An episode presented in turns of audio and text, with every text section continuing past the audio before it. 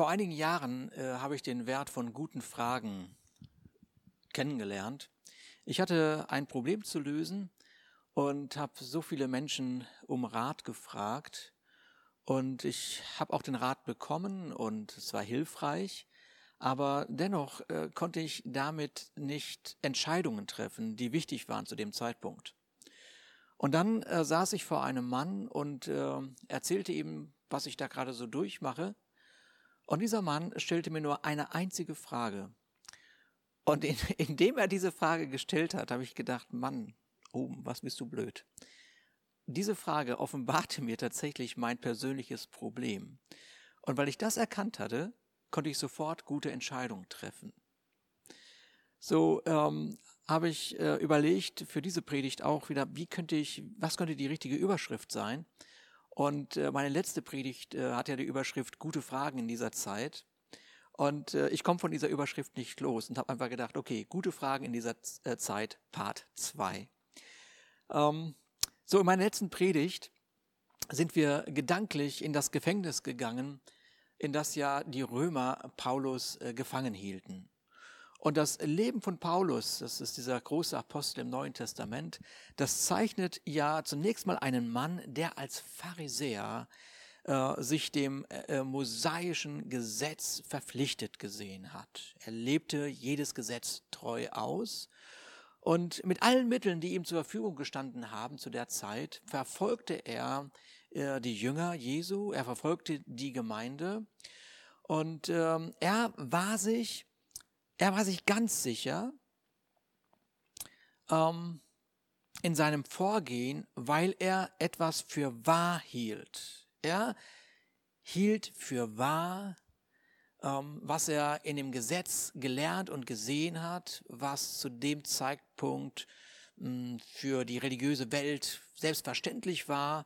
Und deshalb war er sich in seinem Vorgehen absolut sicher.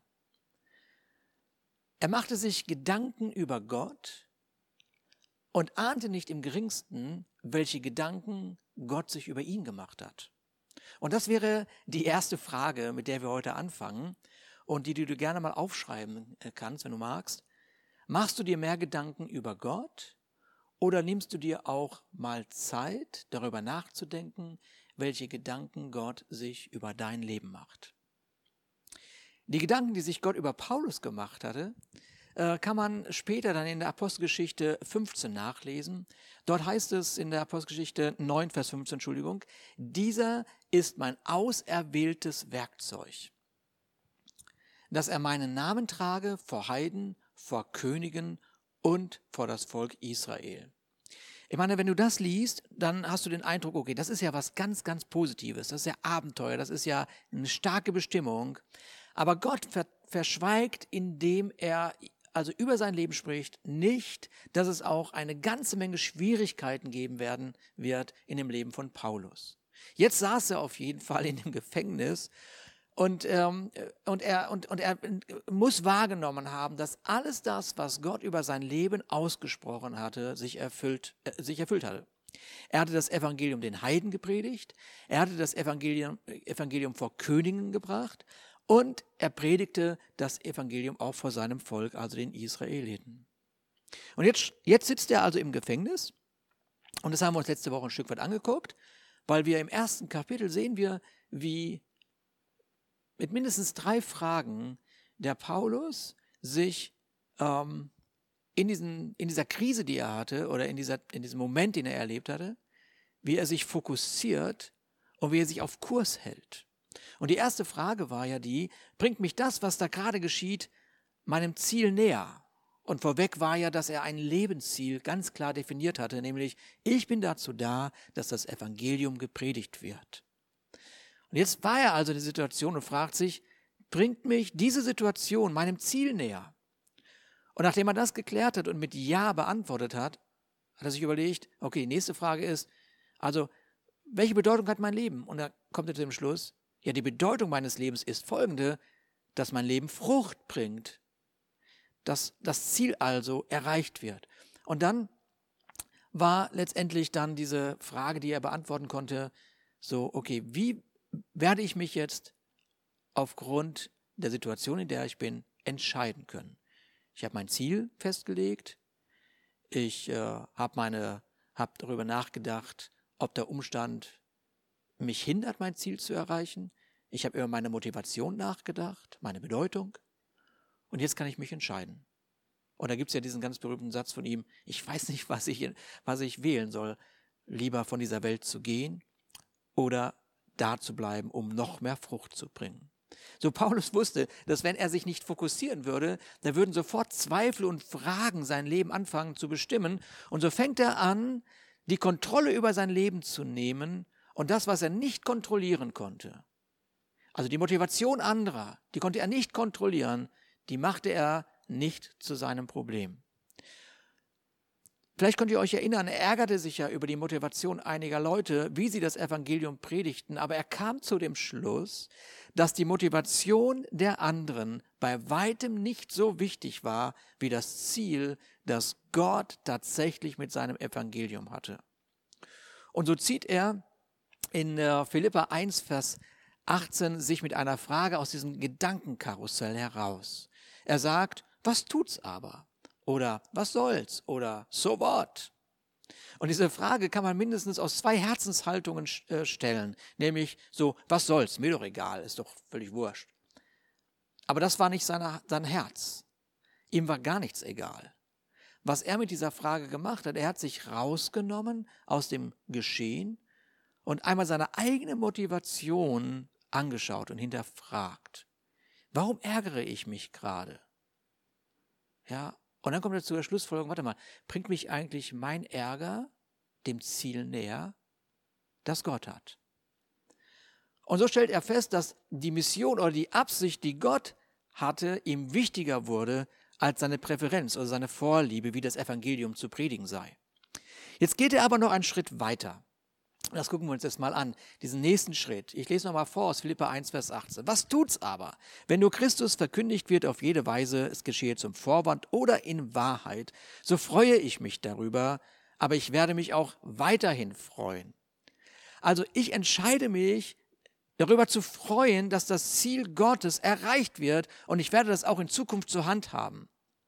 Und die Freude am Herrn, das ist mir ganz wichtig, die Freude am Herrn zeichnet sich nicht dadurch aus, dass ich Gänsehaut bekomme, weil ich an Gott denke, sondern dass ich mir in Erinnerung rufe, in was für eine Bestimmung Gott mich berufen hat. Und darum fängt die Freude, die Freude am Herrn in meinem Inneren an und nicht durch äußere Umstände. Und hier ist ein Wort oder auch eine, eine, eine, eine Frage zu der jetzigen Situation in unserem Land und wie auch immer wir diese bewerten. Überwiegt deine Freude, dass Gott sein Ziel erreichen wird, deine Sorge, wie es in diesem Land weitergeht? Dieser Paulus, er hatte so sein Lebensziel klar vor Augen. Er hinterfragt seine Motivation. Er äh, achtet darauf, dass sein Leben äh, Frucht hervorbringt. Er entscheidet sich darüber zu freuen, dass Gottes Ziele auf jeden Fall in Erfüllung gehen werden.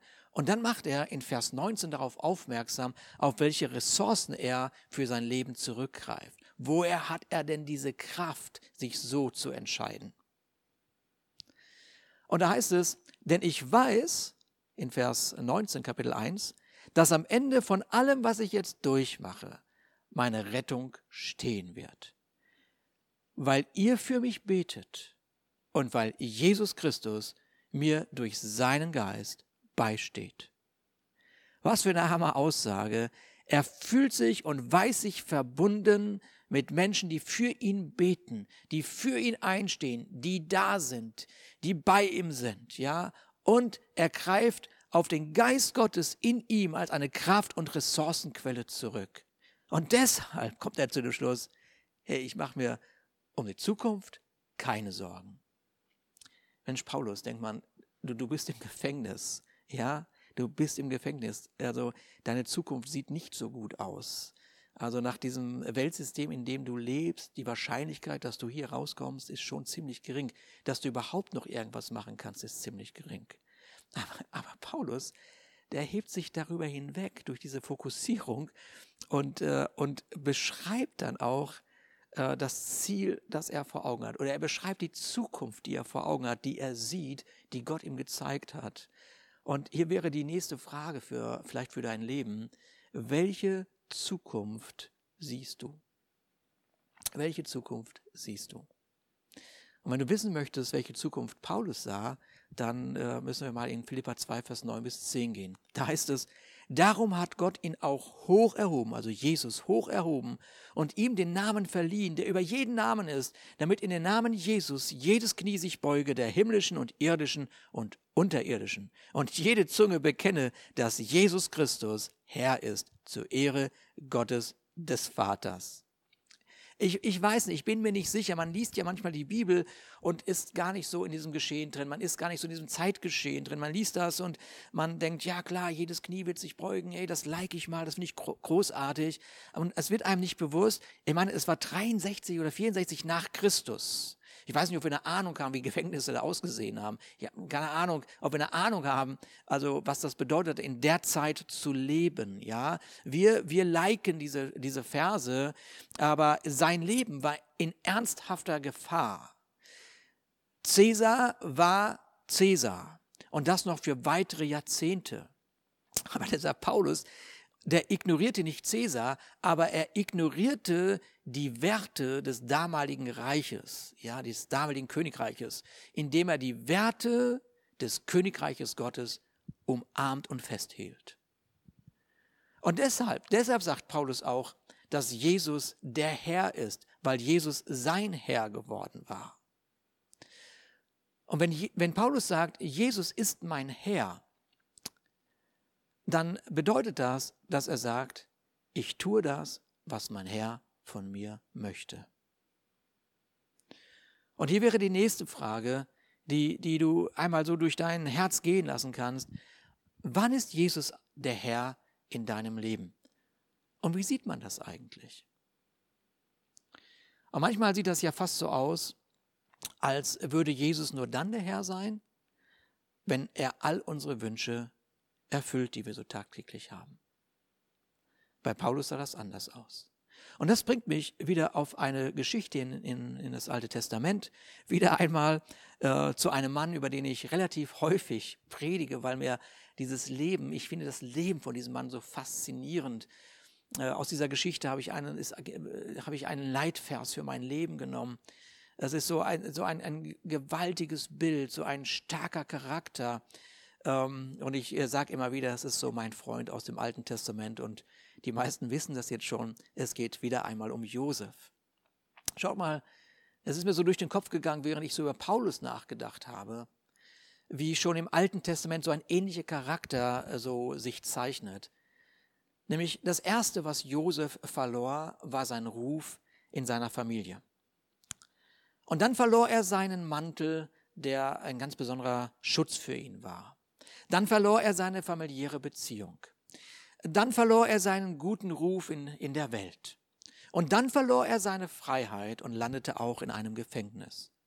Und all diese Momente, die man sich da so angucken kann, die man sich fassungslos anguckt, weil wie auch immer die entstanden sind, da kann man sich die Frage stellen, Mann Gott, wieso greifst du da nicht ein? Wieso regelst du das nicht? Das ist doch ein, ein, ein Mann, der, der wirklich auf deiner Seite steht. Du müsstest doch da jetzt was tun. Ja, das sind alles so, diese, das sind doch verlorene Momente. Was hättest du mit dem alles noch machen können? Und während man solche Fragen stellt, sagt die Bibel so ganz nüchtern, äh, wirklich absolut obernüchtern, wie das manchmal so in der Bibel ist, und Gott war mit ihm. Also in all diesen Situationen, die ich gerade beschrieben habe, und Gott war mit ihm. Und du fragst dich, ja, super, wo zeichnet sich das denn? Wo, wo sieht man das denn? Wo hat sich das denn gezeigt?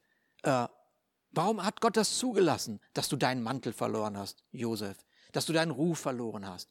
Dass man, dass man, dass du wirklich belogen worden bist? Wo ist das? Wo ist Gott da an dieser Stelle? Und die Bibel nochmal ganz nüchtern. Und Gott war bei ihm und mit ihm. So dieser Josef hatte eine Haltung, hatte die Haltung eines Paulus. Gott ist mit mir bedeutete für ihn, dass Gott ihn in jeder Situation für etwas vorbereitet, das über sein Verstehen hinausgeht. Sein Leben wird aber eine Frucht bringen, die er aus eigener Kraft niemals hätte erreichen können. Das war seine Sichtweise. Und das kannst du nur denken, wenn du, der, wenn du dir selber der Liebe Gottes für dein Leben in allen Momenten bewusst bist und weißt, dass du weißt, dass Gott seine Ziele erreichen wird. So diese Liebe Gottes, wenn du dir diese Liebe Gottes bewusst bist, führt das zu einer entsprechenden Erwartungshaltung an deine Zukunft. Josef konnte das nicht sehen, als man ihn aus seiner Familie gerissen hat. Er wurde verkauft, buchstäblich verkauft. Er konnte das nicht sehen, als sein Ruf verloren ging, als eine Frau ihn in das Bett ziehen wollte und er gesagt hat, das sind nicht meine Werte. Er konnte das nicht sehen, als man ihn aufgrund dieser Situation ähm, der Freiheit beraubte. Aber einige Jahre später, einige Jahre später, stehen seine Brüder vor ihm, ihm die ihn verkauft hatten. Und plötzlich konnte er den Plan Gottes sehen. Plötzlich war das offenbar vor ihm. Dann heißt es in 1. Mose 50, Vers 20, ihr gedachtet es böse mit mir zu machen, aber Gott gedachte es gut zu machen, um zu tun, was? Was jetzt heute an diesem Tag nötig ist, nämlich am Leben zu erhalten ein großes Volk. Wir wären niemals in der Lage gewesen, dieses große Volk zu versorgen, wenn das alles nicht in meinem Leben passiert ist. Und jetzt ruft er denen zu, die ihn verleugnet haben, die ihn verkauft haben, ja. Jetzt ruft er ihn zu und sagt, so fürchtet euch nun nicht. Ich will euch und eure Kinder versorgen. Und er tröstete sie und redete freundlich mit ihnen. Und so wohnte Josef, heißt es, in Ägypten mit seines Vaters Haus und lebte 110 Jahre und sah Ephraims Kinder bis ins dritte Glied. Was für eine Frucht. Was für ein Ergebnis. Was für ein Zeugnis. Über Generationen hinaus wurde Josef ein Versorger für sein Volk. Zurück zu Paulus. Über Generationen hinaus wurde Paulus ein geistlicher Versorger für die Gemeinde bis zum heutigen Zeitpunkt und in Zukunft. In den einzelnen Momenten von Verfolgung, von Not ist das durchaus möglich dass man diesen Blick verliert, dass diese Männer diesen Blick verloren haben. Aber ihr Fokus auf Gott, ihr Fokus auf das Ziel, was Gott hatte, half ihnen, durch die Situation durchzukommen. Ausnahmesituationen wie diese oder vielleicht die du gerade erlebst, wie auch immer sie lauten, setzen Prioritäten neu. Man fängt an, darüber äh, nachzudenken, was einem anvertraut worden ist welche Ressourcen man hat, wie man mit den Ressourcen jetzt umgeht, wie man sie vielleicht verteilt, wie man sie besser einordnet, wie man besser mit ihnen umgeht und so weiter. Man denkt auch über die Beziehungen neu nach, äh, in denen man so lebt, in denen man so steht. Tatsächlich wird auch über die Beziehung zu Gott nachgedacht. Und deshalb, weil das so ist, war es uns in den letzten Monaten so wichtig, hier in Eutin, hier in unserer Gemeinde, hier in unseren Predigten, ähm, uns als Gemeinde ganz neu, ganz bewusst auf die Bestimmung aufmerksam zu machen, die Gott für unser Leben hier an diesem Ort hat oder an dem Ort, wo du lebst und wohnst. Was Gott will, ist nämlich immer noch, dass den Heiden das Evangelium gepredigt wird, den Königen und der Gemeinde. Daran ändert sich gar nichts. Warum will er das? Weil Gott immer noch, und das hören wir immer wieder, eine große Ernte sieht. Weil Gott immer noch etwas aus seinem Herzen hat, nämlich dass das Leben für die Gesellschaft, die Antworten für diese Gesellschaft aus der Gemeinde in die Gesellschaft fließen. Und deshalb ist es so notwendig, dass du dein Leben ausrichtest hin zu Gott. Deswegen ist das so notwendig, dass du, dass du dich fokussierst und siehst, okay, Gott, Gott, was ist, was ist dein Ziel? Was ist meine Frucht? Was ist meine Bestimmung? Was ist meine Frucht? Dass du darauf achtest und dir das genau anguckst. Und so möchte ich jetzt nochmal einen kurzen Blick auf das Leben eines anderen Mannes werfen, auch im Alten Testament, auch einer, der, der, der, der uns allen ganz, ganz doll bekannt ist. Dieser äh, Ausnahmekönig David, äh, ein Krieger, ein Poet, ein Beter, ein Lobpreiser, ähm, ja, voller Weisheit, Gott zentriert. An einem ganz bestimmten Moment seines Lebens musste er aus seiner erfolgreichen Umgebung fliehen. Der König trachtete nach seinem Leben und alles, was ihm bis dahin Sicherheit für sein Leben gegeben hatte, war von heute auf morgen nicht mehr in Reichweite. Es war einfach nicht mehr da, von jetzt auf gleich. Von jetzt auf gleich.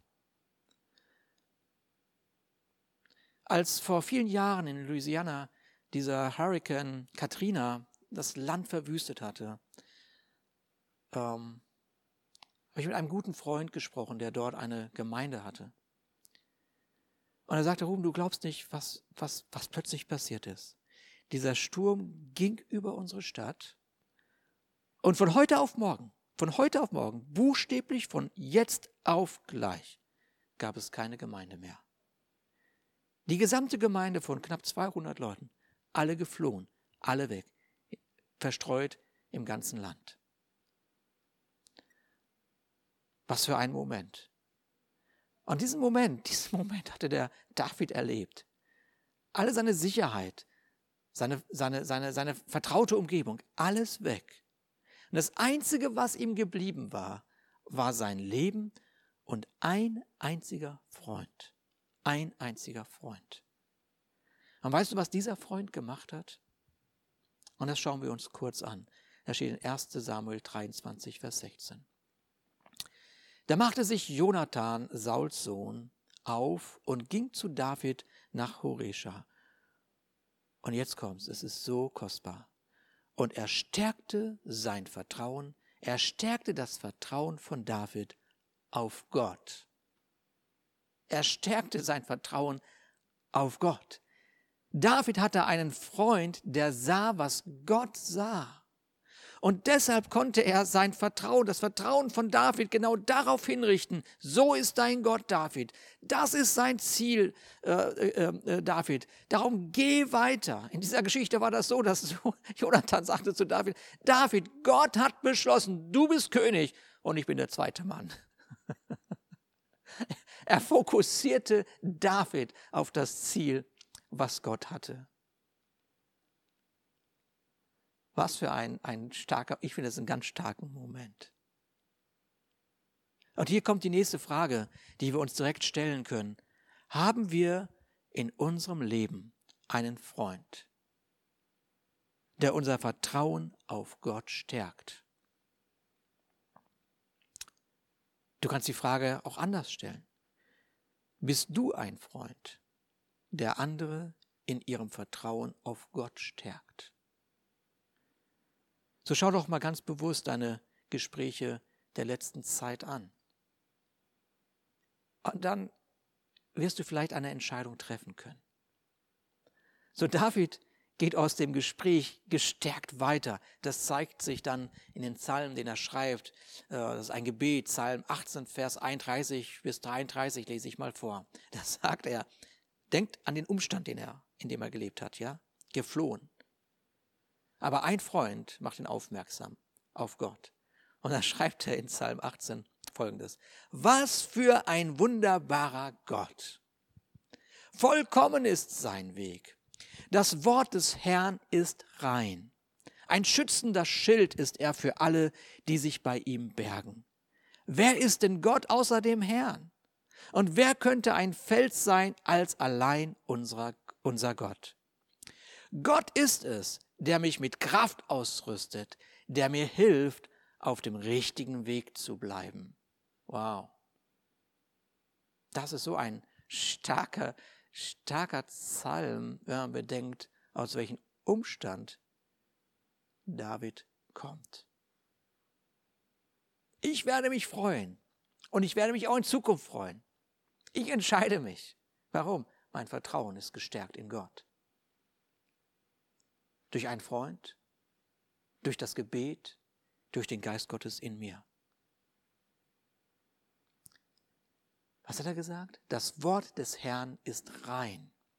Darüber bin ich so richtig gestolpert. Ja, auf welches Wort kannst du dich verlassen? Das Wort, das hier aus dem Hebräischen mit rein übersetzt worden ist, wird auch für Goldschmied benutzt. Das Wort Gottes ist reines, pures Gold, das aus deinem Leben eine nie dagewesene Kostbarkeit entstehen lässt.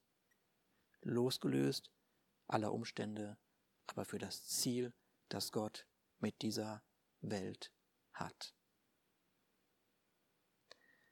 Ich hoffe so sehr, dass auch diese Predigt zum einen dich ein Stück weit herausfordert, nachzudenken über dein Leben, auf der anderen Seite aber dein Vertrauen auch gestärkt hat auf diesen wunderbaren Gott, indem du diese Lebensgeschichten, die wir uns kurz, nur wirklich kurz angeschaut haben, du gesehen hast, wie so diese Weisheit Gottes sich durch all diese Umstände durchzieht.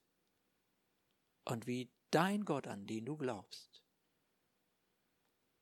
mehr als genug für nachfolgende Generationen zur Verfügung gestellt hat. Vater, ich danke dir in den Namen Jesus, dass dein Herz diese Großzügigkeit zeigt und äh, diese Gewissheit zeigt. Und kein Wunder, dass du ähm, voller Ruhe bist. Aber dass wir in, in, deiner Gegenwart tatsächlich zur Ruhe kommen und äh, sagen können, ja, jetzt weiß ich, warum ich in der Gegenwart Gottes zur Ruhe komme, weil es eine Sichtweise gibt, die meinem Leben Frieden schenkt. Und ich danke dir, Vater, dass dieser Friede sich tatsächlich jetzt in jeden Raum und in jedes Herz legt, das jetzt diese Predigt gehört hat und hört. Und ich danke dir, Vater, dass unser Vertrauen gestärkt worden ist. In Jesu Namen. Amen. Ich wünsche euch eine gewaltig gesegnete Woche voller Frieden und voller Vertrauen. Amen.